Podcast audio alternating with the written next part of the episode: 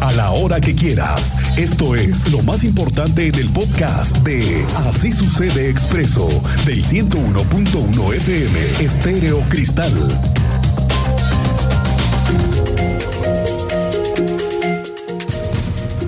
Este fin de semana se le puso fin a un problema que tenía un, un conflicto a los comerciantes. Unos por estar regulados, por pagar impuestos y otros por vender en la calle y aprovecharse de la clientela.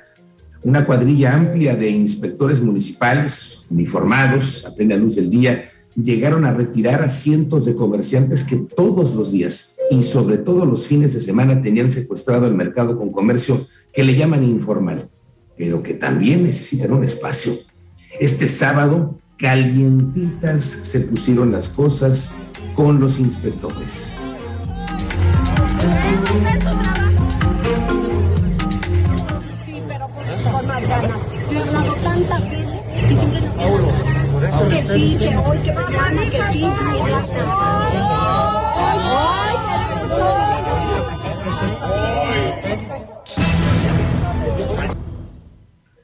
Los comerciantes, protesta, bloquearon, bloquearon la avenida Zaragoza hasta que las autoridades municipales y representantes de los comerciantes dialogaron. Se tardaron. No estuvo tan fácil la cosa y tenían bloqueada la avenida Zaragoza. Este fin de semana siguieron los operativos. Voy a platicar en un momento más con el encargado de todo este operativo, Arturo Molina, secretario de Gobierno Municipal. Que le cuento que esta mañana un accidentazo con el transporte público, sal lunes, ¿eh? se quedó sin frenos. Una viejísima unidad del transporte público y se impactó contra una casa. ¿Lo puede usted creer? Este tema, fíjese que hoy ha sido, bueno, complicadísimo este asunto porque desde muy temprano eh, tuvimos conocimiento, esto fue casi 6.40 de la mañana cuando una unidad, por cierto, en muy malas condiciones, y esa es la realidad, muy malas condiciones, se estrelló porque se quedó sin frenos ahí en la zona norte de la ciudad. El teniente Mérida llegó muy temprano, justo en el momento de la crisis, sobre todo en el momento del traslado de los heridos. Cuéntanos, teniente Mérida, buenas tardes. Muy buenas tardes, Miguel Ángel. En efecto, tuvimos un accidente muy fuerte esta mañana en Calzada Belén, en dirección a pie de la cuesta una ruta, presentó falla mecánica, la falla mecánica sin frenos. 33 personas valoradas en el lugar, transportaba 40 pasajeros, cuatro de ellos trasladados en código amarillo, tres vehículos involucrados y los daños materiales a dos locales de la zona. En el lugar estuvo también el, el Instituto Queretano del Transporte y el director del Instituto Queretano del Transporte, que esto fue lo que señaló ahí en el lugar de los hechos, Miguel Ángel.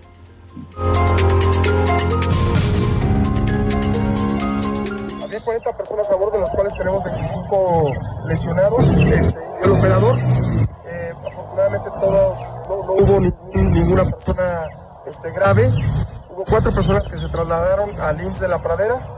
Este, todas las demás personas fueron atendidas en este momento. Estamos eh, platicando con ellos, sus familiares, por a la orden. Ahorita apoyamos para trasladar a dos personas eh, más y básicamente ya estamos aquí con el, con el seguro de parte de la empresa y les va a dar el parte médico para que ellos puedan, este, eh, puedan, puedan ingresar ya al hospital que les corresponde. Tenemos que poner una multa, una infracción por fallas mecánicas, que es lo que, lo que corresponde y lo haremos de manera inmediata.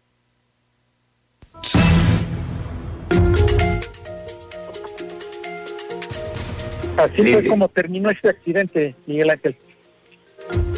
Lo platicaremos más adelante para saber qué es lo que sucedió finalmente, si estuvo el seguro cubierto por el tema del accidente. Mire, que llegó rápido, sí llegó rápido, al menos así lo notamos el director del IQT. Ya se sabe que en las emergencias los funcionarios de este gabinete deben de estar al tiro.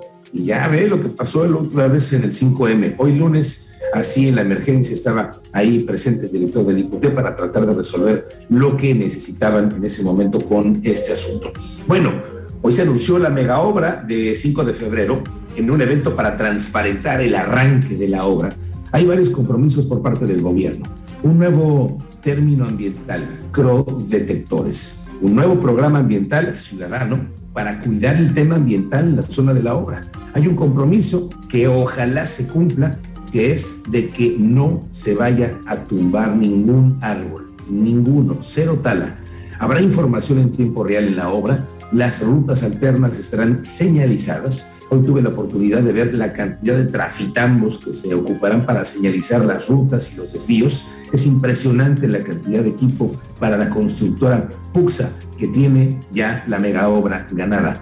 Se informó que van a trabajar de día y noche y se garantiza que no habrá improvisaciones. ¿Quién es el mero mero de la obra? De la reingeniería del Paseo de 5 de Febrero. Cuéntanos, Andrea Martínez. Muy buenas tardes. Bienvenida. ¿Qué tal, Miguel Ángel? Muy buenas tardes y también a toda la audiencia. Sí es, esta mañana el gobernador del estado, Mauricio Curi González, llevó a cabo la presentación del Paseo 5 de febrero, el cual arrancará este miércoles con obras pluviales y en dos meses con las obras de reingeniería total que incluye la demolición de puentes, construcción de puentes inferiores y superiores, un carril confinado para el transporte público y siete estaciones, dos nuevos entronques, ciclovías y pasos peatonales. Y bueno, durante su mensaje el gobernador destacó que ocho de cada diez personas consideran que es urgente esta obra que será un ejemplo para la movilidad del siglo XXI que dará orden a la zona metropolitana, lo cual recalcó, bueno, es el principal beneficio de esta obra, además de agilizar los traslados y dar puntualidad, tranquilidad y seguridad a quienes pues eh, pasan por esta vialidad. Escuchamos eh, parte del mensaje que daba en este evento esta mañana el gobernador de Querétaro.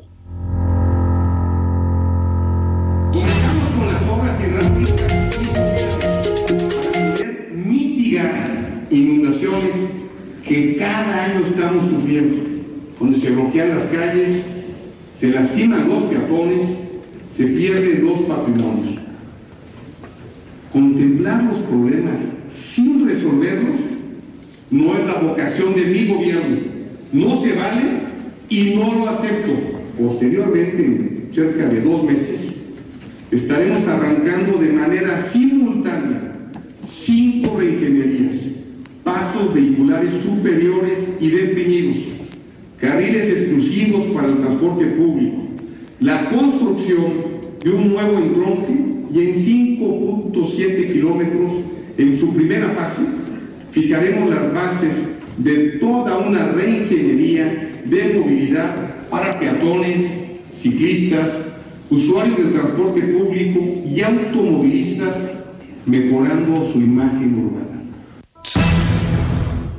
Y bueno, al demandar esta obra sacrificios de todas y de todos, el gobernador pidió a la sociedad apoyo, civilidad y paciencia para la transformación de la avenida 5 de febrero. Y como bien ya lo comentabas, pues en este evento asumió varios compromisos, entre ellos que se va a trabajar día y noche para cumplir con los plazos y reducir en lo posible los inconvenientes, así como cero tala de árboles.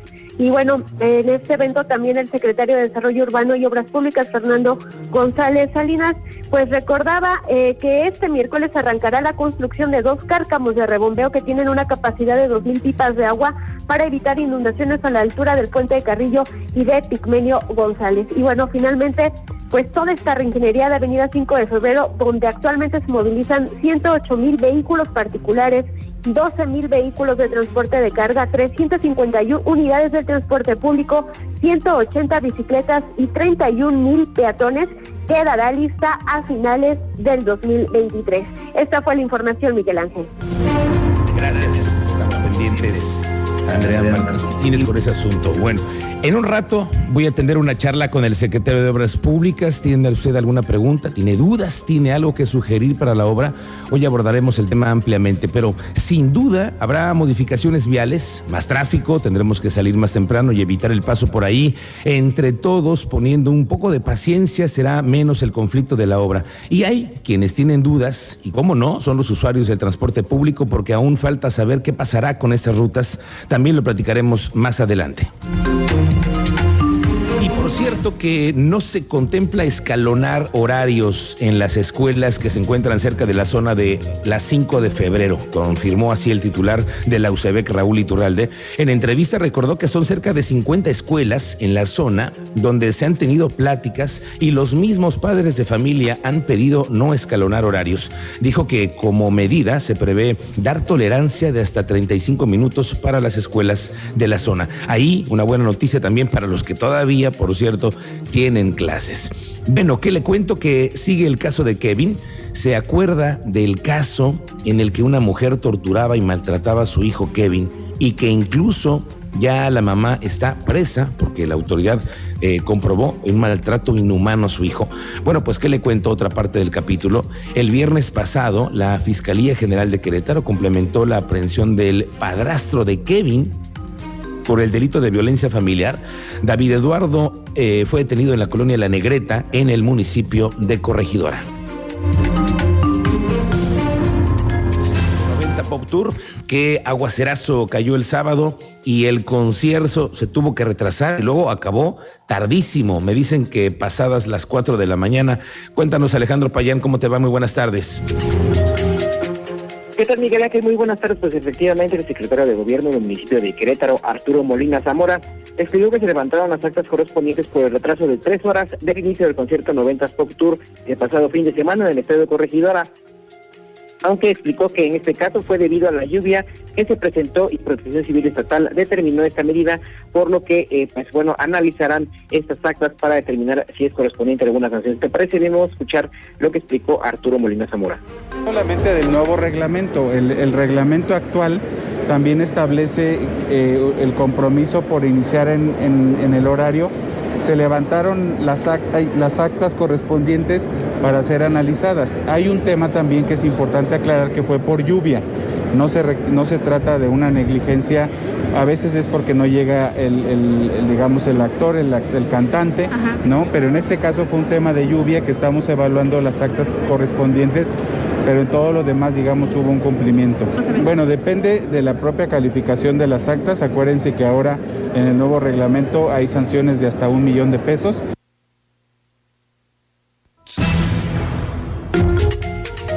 Adelante, Payán. Miguel Ángel, pues eh, comentarte efectivamente que, eh, bueno, se analizarán estas actas y recordó, como bien escuchamos a Arturo Molina Zamora, que las sanciones pueden ir hasta un millón de pesos una vez que entre en vigor el nuevo reglamento, recordemos que entrará a partir del mes de julio de, de este mismo año, Miguel Ángel. Bien, Alejandro, estamos pendientes. Muchas gracias. Aquí tenemos una noticia para nuestros amigos peregrinos. ¿Cómo hay peregrinos, no, Cristian Lugo? Sí, señor, tremendo. Se prepara la contingencia para, digo, el contingente, perdón, para este próximo mes, ¿no? Bueno, sobre todo es que vamos a volver a tener ahora sí eh, peregrinación después de tanto tiempo que ha suspendido y que por causas de la salud, pues sabe usted que se suspendió. Bueno, pues podrían ser 25 mil los peregrinos de parte de Querétaro hasta la, hasta la Basílica de Guadalupe este próximo julio, en el que el recorrido durará ocho días. Jaime Rojo, presidente de la Asociación de Peregrinos del Tepeyac, nos cuenta. El trayecto de hoy será de ocho días, ¿sí? Saliendo de la ciudad de Querétaro el domingo 17 de julio y llegando a la Ciudad de México el domingo 24 de julio.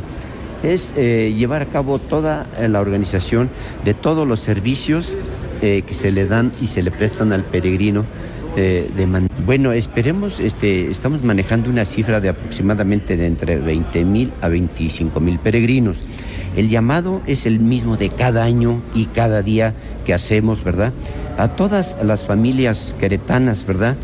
Que, que hoy, eh, hoy nuevamente redoblar el esfuerzo, guardar mucho orden, ¿sí? Eh, ser peregrinos eh, unidos, ser peregrinos que vayan integrados en la columna que es la columna peregrina.